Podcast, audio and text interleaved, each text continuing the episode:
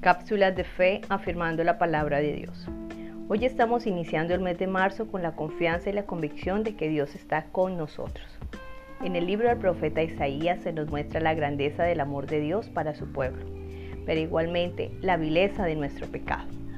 Cada vez que nosotros optamos por el pecado, nos alejamos de Dios y dañamos esa condición de santidad.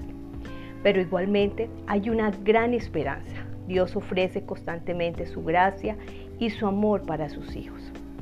El texto nos dice, a pesar de todo, Señor, tú eres nuestro Padre. Somos nosotros el barro y tú el alfarero. Todos somos obra de tu mano. Estas palabras del profeta dejan en claro que el amor del Padre nos alcanza a pesar de nuestros errores y nuestros pecados.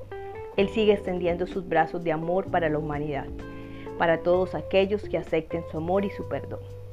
Seguimos en las manos de Dios, él nos cuida, Él nos forma, Él está transformando nuestro carácter.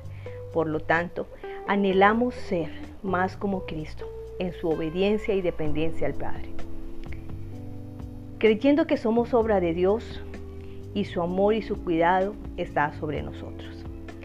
Por lo tanto, mis hermanos, acerquémonos a esa gracia inefable que está dispuesta para nosotros. Bendiciones en este nuevo mes. Ministerio, Casa del Padre.